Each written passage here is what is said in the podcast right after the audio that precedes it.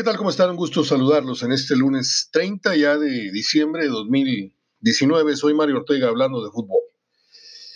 Eh, finalmente Monterrey se corona de manera milagrosa, de manera heroica, siendo octavo, viniendo de un, de un Mundial de Clubes que pocos esperaban, sobre todo el partido con, con el Liverpool. Eh, teniendo en Mohamed un relevo pues cuasi perfecto en lo que a liga se refiere, es, perfecta su, su, incursión, incrustación al, esquema, a la organización, después de haber tenido un paso en donde hizo más merecimientos, teniendo una temporada de las más brillantes que se le recuerda en el club y que no se le da el título, y ahora que entra octavo, ya ven lo que pasó. Así es el fútbol, dirán algunos, no, así es el sistema de competencia del fútbol mexicano. ¿sí? Siendo octavo, esta vez eres, campeón, el otro día fuiste primero y pues te fuiste a tu casa con las manos vacías. Pero bueno, eh, hay tantas vertientes, tantos tópicos que media hora no me alcanzaría para eh, hablar de las reflexiones que tengo yo acerca de este título de Monterrey que deja constancia de varias cosas que deberían ser tomadas en cuenta por la afición y por las directivas y por uno que otro merolico del micrófono. Primero que nada, aquellos que sostenían que Mohamed era un técnico de un solo sistema, de una sola idea futbolística, que solo sabía jugar al contragolpe y que esto y que el otro, así como los que dicen que Bucetich entrena media hora, son son realmente patéticos, son hocicones, gente que tiene años manejando conceptos huecos, repitiendo como pericos lo que oyeron o, que, lo que leyeron en otros muros, en otras partes. Hablo de aficionados y hablo de comunicadores. ¿eh? eh Mohamed, le estaban, eh, el equipo no, no lo noquearon en el primer tiempo porque Dios es muy grande. América mereció haber fincado su título en el primer eh, lapso, en donde tranquilamente pudo haber puesto un 3 a 0, del cual difícilmente creo que Monterrey se hubiese levantado. Pero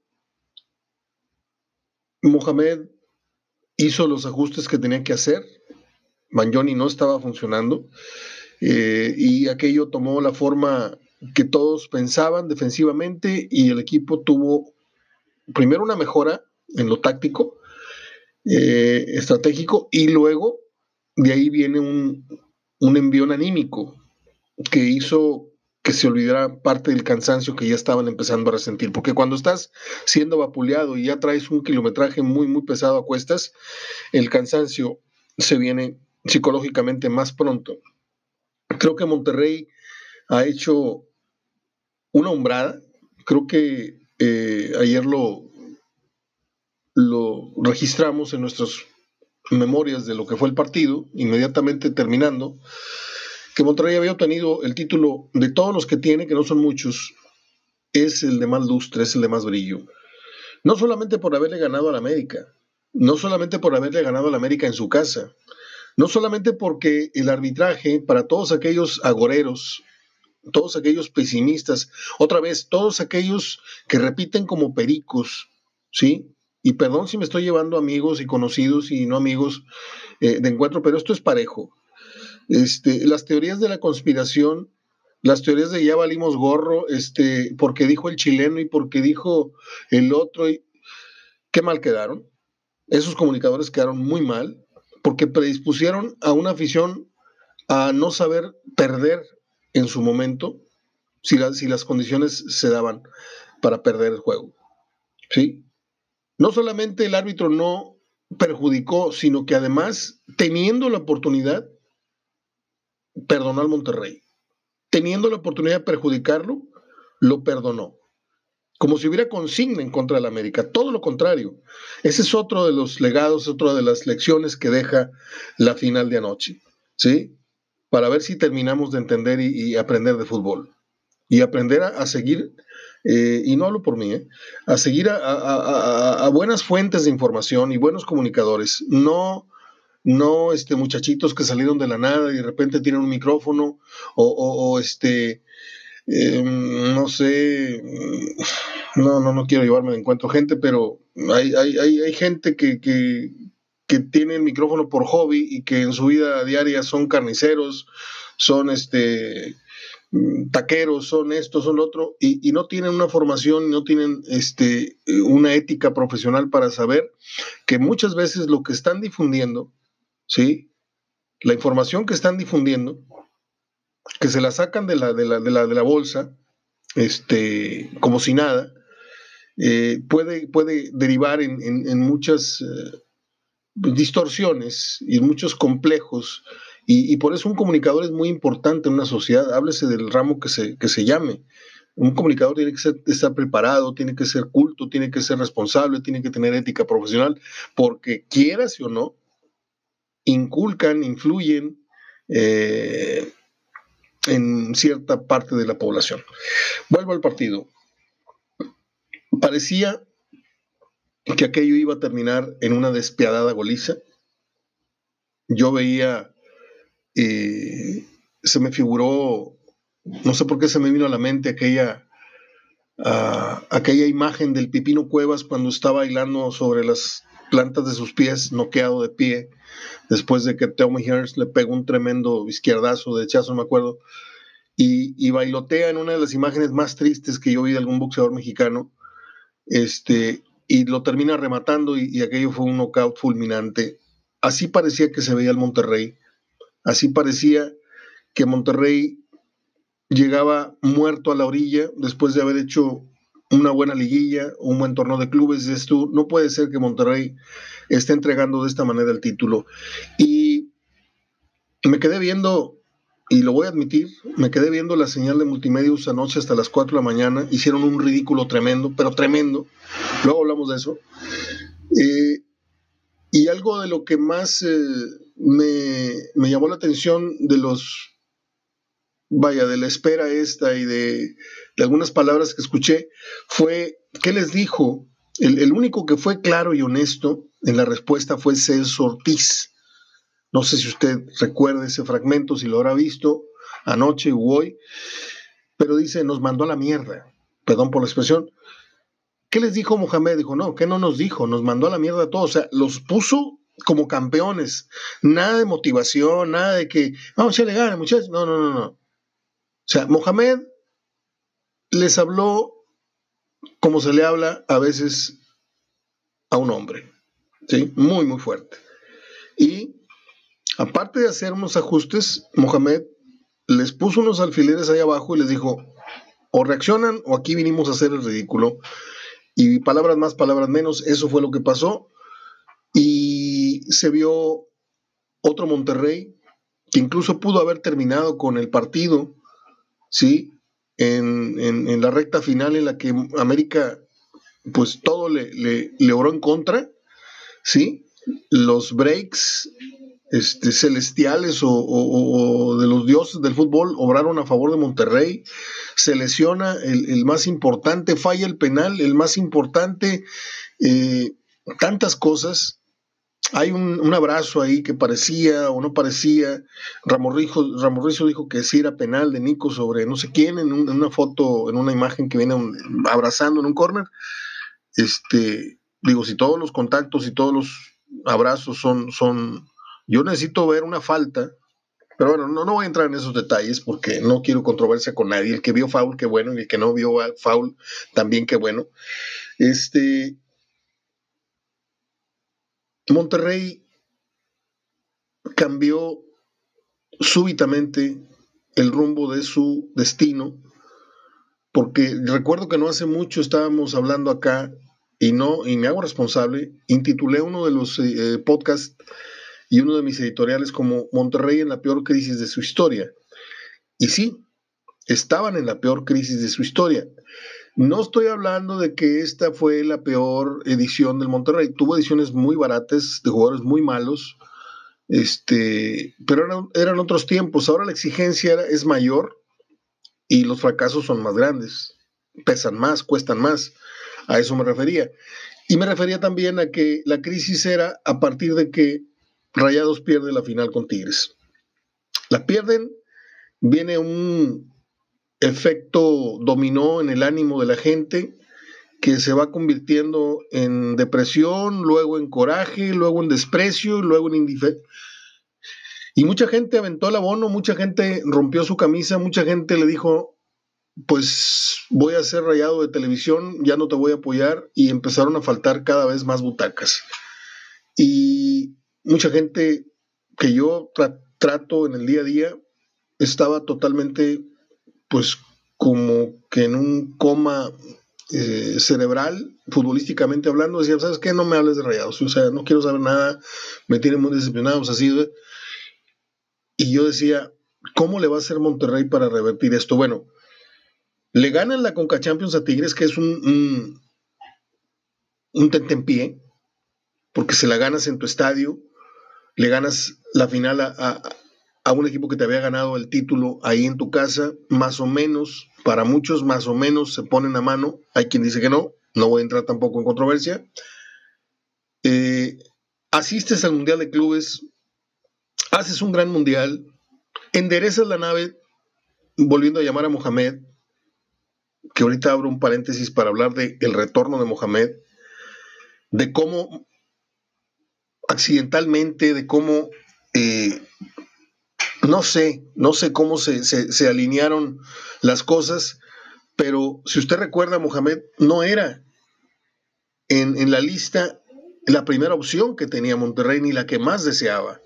¿sí? Acuerde que, que estuvo la versión de, que, este, ¿cómo se llama? Almeida, eh, se barajó también, eh, ¿por qué no otra vez a Bucetich? Se barajó también de que Pasarela, se barajó, y ahí pusieron al final el papelito con el nombre de Mohamed. Y ese break le salva el cuello a Davino, le salva el cuello a Ornelas, le salva el cuello a, no sé, creo que el Tonatiu ya, ya fue separado, fue regresado al organigrama de, de, la empresa esta, eh, no me acuerdo cómo se llama, que maneja el Monterrey. Pero fíjense cómo en el fútbol un accidente dentro del campo y un accidente en el escritorio pueden provocar una catástrofe o pueden provocar un éxito descomunal. Haber regresado a Mohamed, que nunca debe haber seguido del equipo, después de que tú tienes un técnico que te entrega una campaña con tantos goles, con tantos puntos, con tanta defensiva, con tanto esto, y que pierdes la final por un penal que se va o por, o por una mala tarde de tu, de, tu portero, o como usted quiere decirlo, pero que no te lo, no, no te ven la cara de tonto desde el banquillo el, el vecino. O sea, Mohamed no perdió esa final. Bueno, pues la gente lo corrió porque era tanto el enojo que había que buscar un culpable. No, no, no, no, no llenamos con que sea Hugo, no llenamos con que sea este el otro. También queremos que se vaya el técnico. ¿Por qué? Porque no sabe ganar títulos. Perdónenme, perdónenme.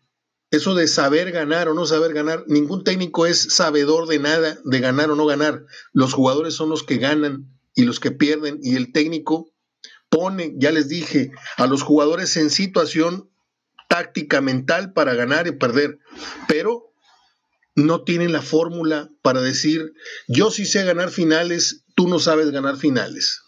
¿Sí? Y podemos entrar otra vez en el debate de Romano y el debate de, la Volpe y el debate de muchos buenos entrenadores que no han tenido la suerte que otros no tan buenos entrenadores sí han tenido. ¿Sí? ¿O me va a decir usted que Hugo Sánchez es un técnico que sabe ganar finales porque ganó dos seguidas y no volvió a pisar más un banquillo decentemente y permanentemente. O sea, hay muchos tabúes, hay muchos este, misterios, hay muchos casos sin resolver eh, en el fútbol, pero como hay que abreviar y como hay que eh, acuñar frases baratas, pues este sí sabe ganar, este no sabe ganar, este sí sabe jugar liguillas, este no sabe jugar liguillas. No, perdóneme, el técnico siempre va a depender del temperamento, del carácter, de los dardanelos que hay que tener en la cancha, como ayer los tuvo, por ejemplo. Aquí le pegamos muy, muy fuerte a Barovero, le pegamos muy fuerte a Nico, y cómo subieron su nivel. Este, tampoco le voy a decir que se convirtió en Varesi, ¿eh? tampoco. Pero de ser un defensa de 5 o 6 de calificación, ayer Nico jugó, jugó un partido de 8, 8.5. Barovero ya no fue el cheque al portador, ese que te regalaba un gol, un partido sí, un partido no. Ayer tuvo dos o tres atajadas, una quemarropa de Gio que muy pocos le pusieron mucha atención, pero fue un, tiro peligrosísimo. Le tiran a quemarropa y el tipo pues pone los guantes y la echa para afuera y luego viene un rechace que Gio tira para un lado. Hay muchos detalles, además de que Banjoni se convierte en un resucitado de, de Mohamed cuando el otro señor que ya tiene chamba en Miami, por cierto, se va con Beckham al equipo de Miami en la MLS, Alonso, lo tenía totalmente borrado. ¿Por qué? Porque a mí no me gustas. Te trajo tu padrino el otro, a mí no me gustas y no me sirves. Y eso deprime al jugador y lo convierte en una manzanita podrida a, los ojos de, ciertas personas. Y ayer Johnny tuvo en sus pies el penal del título y no fue una cosa eh, tipo loco Abreu, ¿no? Pero hay que ver cómo lo tiró, ¿eh? Hay que ver cómo lo tiró, hay que verlo de nuevo. Y te das cuenta que lo tira suave, lo tira a ras de pasto. Memo, pues no intimida, ¿no?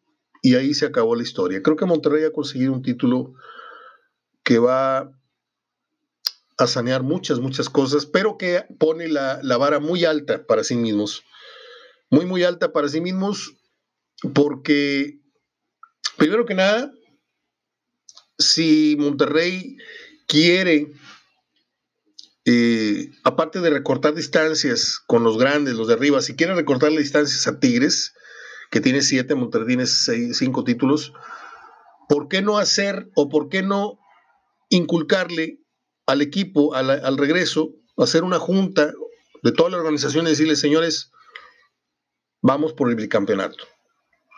Eso que Tigres ha tenido en, la mano varias veces y que no ha sabido aprovechar, nosotros vamos a poner, nos vamos a poner en la ciudad como el primer bicampeón. A ver qué les parece. En tanto vamos y les ganamos su final allá al, volcán y emparejamos los cartones. Pero Monterrey tiene que seguir haciendo por, por que su historia no quede tan rezagada o que sus triunfos no queden tan, tan eh, opacados por lo que siga siendo Tigres. Yo veo una era de Tigres que está en pleno cambio y veo una, una, época de Monterrey este, que está empezando a florecer con un Jansen. Aquí lo dijimos el viernes y si no, escuchen el programa, por favor, que, que grabamos. Les dije que la clave era Jansen. ¿Lo sabes, Pepe Luz? Lo escribí, y lo, lo, dije verbalmente. Y pues discúlpenme, pero Jansen salió de la banca, además de la regañada y además de esto y además del otro, Jansen sale de la banca y, y le cambia totalmente el perfil al equipo. Ahí estuvo para mí gran parte de, de la fisonomía, el cambio de la fisonomía del equipo eh, acabo de ver el festejo. Eh, Jansen impresionante con su sombrero, su tejana muy, muy regimontana, este, el sombrero, y con su cerveza en la mano y brinque y brinque. Eh, Mohamed muy, muy, muy emocionado. Me llamó la atención anoche este, yo quería ver, simplemente no, no, no, no vi la televisión porque sea yo fan de multimedios. Yo no veo ese canal más que dos o tres veces necesariamente al año. Cuando tengo que andar rastreando, no sé, que si va a ser frío o no se va a hacer frío, digo yo, bueno, déjame, le pongo ahí a cada media hora. Van... Y anoche puse la transmisión en donde ponen a un muchachito, un verdadero imbécil, de nombre Lucho Ibarra, que lo mandan al aeropuerto y yo recuerdo que hice varias coberturas en mi juventud, porque tú a decir, Mario, oye, espérame, este, son chavos. No, ningún chavo, tiene 30, 31 años. O sea, tampoco es un, como dicen los argentinos, tampoco es un pendejo. O sea, eh, eh, eh, no es un muchachito de fuerzas básicas en la televisión. Tiene 31 años y tú no puedes estar a las 3 de la mañana entrevistando aficionados y, y organizando porras. Fue lo único que hizo. Este, cuando faltaban dos horas para que eh, Monterrey llegara, dijo, estamos a tres minutos de que el Monterrey arribe. Y le dice un, aficionado al lado, oye, güey, falta una hora todavía. este, ah, sí, este, perdón. Eh, entrevistaba personas alcoholizadas que le faltaban al respeto a la audiencia con palabras altisonantes. Tú cuando eres comunicador, antes de que te manden el micrófono, arreglas la entrevista dices tú, ¿te puedo entrevistar? Sí. Nada más te encargo que no me digas malas palabras. Sí y, listo, ¿eh? Y si te dicen una mala palabra, no te ríes ni les das una palmada y no, o sea, te indignas y, y te vas para otro sitio. Lo más chistoso fue que la transmisión de la madrugada se trataba de ver, fíjense, fíjense lo que es gastar recursos, no tener talento, no tener visión, no tener absolutamente nada. ¿Sí? Se trataba de desvelar a tu personal técnico, mandar al babocete este al aeropuerto a, a, hacer el reportaje de color y, cubrir la llegada del equipo. Llega el Monterrey, se bajan del avión y se salen por otra puerta y dejan en un palmo de narices a 1500 o 300 o 600, no sé cuántos eran, ¿sí? Esa gente estuvo hasta las 3 de la mañana. Monterrey no tiene la culpa, porque tampoco se va a bajar ahí a dar la mano a todos. Oye, venimos bien cansados, este, aparte, había que levantarse hoy temprano, llegaron 3, 4, ¿a qué hora le gusta que se hayan dormido? A las 5 de la mañana, para estar a las 10 ya arriba de un autobús descubierto para lo que fue el festejo hace rato. Entonces, este, mal por la gente que fue al aeropuerto pensando que iban a recibir atención, pero más mal el medio de comunicación, ¿sí? Que está prometiendo y prometiendo al aire y prometiendo al aire y prometiendo al aire, y yo caí en el garrito. Debo ser, debo ser honesto. Dije, déjame ver a ver cómo, cómo, cómo se da el nada de estar eh, haciendo previos cada 10 minutos del estudio al aeropuerto. Sí, estamos a la espera y la gente aquí a la espera y hay un gran ambiente y no sé qué, y de repente sale el tipo en un estacionamiento vacío este, para informar que el equipo ya se fue, buenas noches, esta fue la cobertura. Y se hicieron tontejos los del estudio y los y el, remedio este de, de corresponsalete que mandaron, Lucho Ibarra se llama, y yo entre risa y coraje dije yo, bien merecido lo tienes, Mario, qué estúpido, ¿para qué te desvelas viendo estos estúpidos? Si no tienen criterio, no tienen talento, no tienen... Desde la cabeza están mal, ¿eh? Y ya lo dije todo, desde, desde el, que pone las órdenes y el que manda las órdenes editorialmente, no técnicamente. Desde ahí, pues todo lo que chorrea para abajo es, es, cuacha. En fin, hay mucho que hablar en estos... Eh, estas horas posteriores a la, final eh, le quedan al, año un día y, y, diez horas, más o menos. Y en ese proceso vamos a tratar de eh, reflexionar algunas ideas que nos han quedado eh, pendientes. Traía yo mucho que decir, no sé si ya, ya lo vacié todo o no. Yo recuerdo que eh, en mi niñez siempre soñé con que Monterrey le ganaba una, final al América. Esa, esa, para mí era la máxima eh, proeza que mi equipo o un equipo, porque yo le iba a los dos y le sigo yendo a los dos, porque crecí en los dos vestidores, crecí en la cancha recogiendo balones para los dos equipos, tuve amistad y mucho cariño con jugadores de los dos equipos, con José Luis Puente y con otros tantos del Monterrey. Este, y yo siempre visualizaba, antes de que el clásico se hiciera grande, les dije, para mí la meta más alta del Monterrey era que le ganaran una final a América, allá o acá. Y anoche se dio esa situación. O sea que no, por más, no hay dicha que, cuando la dicha, no me acuerdo cómo dice el, el refrán, ese, este, nunca es tarde si la dicha llega, algo así. Eh, y finalmente se ha dado. Monterrey le ha ganado una final al América y no en su casa, en el propio Estadio Azteca y eso no nos debe de, provocar una insensibilidad, una insensibilidad. Hay que, hay que mantener esa capacidad de asombro porque ir a ganar el título al América, al Estadio Azteca, no es lo mismo que irle a ganar un título a Cruz Azul o un título o dos títulos a Pumas, y menos si Pumas le faltan cinco o seis seleccionados que se fueron a un mundial. O sea, no es lo mismo, ¿eh? Y le ganar a la América es irle ganar a 80 mil, antes 112 mil, anoche 80 mil gargantas. Es irle ganar a pues el fantasma de cómo nos irá con el arbitraje. Los tiempos cambiaron, evidentemente cambiaron. Antes el arbitraje sí estaba inclinado descaradamente hacia la América. Hoy el VAR no te permite eso. No te lo permite. Porque pues el pueblo está ya muy furioso de tantos robos y de tantos fraudes electorales y de tantas mentiras que nos dicen desde un, bueno, desde un estrado, que lo último que esperan es que en el fútbol también les sigan mintiendo y sigan cometiéndose fraudes. Entonces el VAR llegó para salvar un poco la dignidad del fútbol y creo que a Monterrey ayer eh, es la prueba de que la América ni de local pudo robar el campeonato como muchos leí aseguraban. Yo creo que deberían de publicar una disculpa, ¿sí? Y escoger mejor sus fuentes, sus líderes de opinión y sus fuentes de información. Soy Mario Ortega, hablando de fútbol, un gran abrazo de gol y a preparar pues la reunión de fin de año. Espero que la pasemos bien, muy, muy bien todos, eh, con amigos. Es diferente que la Nochebuena, lo sabemos, eh, con amigos o en familia o como usted guste. Yo, eh, pues yo voy a, a ver qué, para dónde, para dónde jalamos. Si, si reunión familiar o en alguna festividad, ya ves que de repente se va uno a ver un show, una, fiesta de fin de año al Hotel Fulano, este, al Crown Plaza o esto, lo otro. Es, es tiempo y es necesario festejar. Es todo. Hasta mañana, abrazo de gol. Y felicidades al Monterrey.